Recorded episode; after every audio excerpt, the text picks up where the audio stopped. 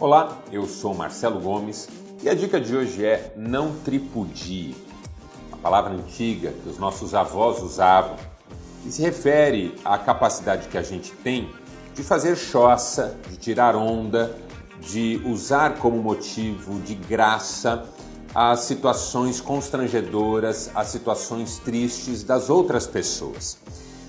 Tem gente que se alegra com coisa boa, tem gente que se entristece com coisa ruim. Esse é o natural da vida.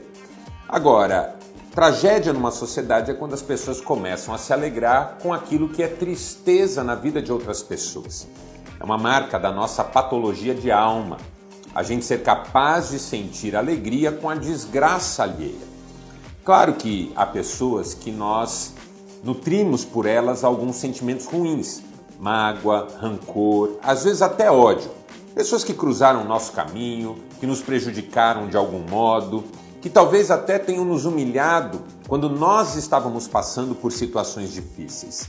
Mas nós não devemos permitir que o nosso coração se encha de um desejo de ver essas pessoas sofrendo. E quando finalmente elas sofrem, porque é claro que pessoas que fazem o mal sempre, cedo ou tarde vão acabar sofrendo mas nós não devemos usar esse sofrimento dos outros para alegrar o nosso coração. Não devemos ter prazer na desgraça alheia, porque se tem uma coisa que não combina com a vida cristã, é a gente se alegrar com a tristeza dos outros, é a gente ter prazer no sofrimento dos outros. Isso me parece bastante diabólico. Acredito que você concorda comigo.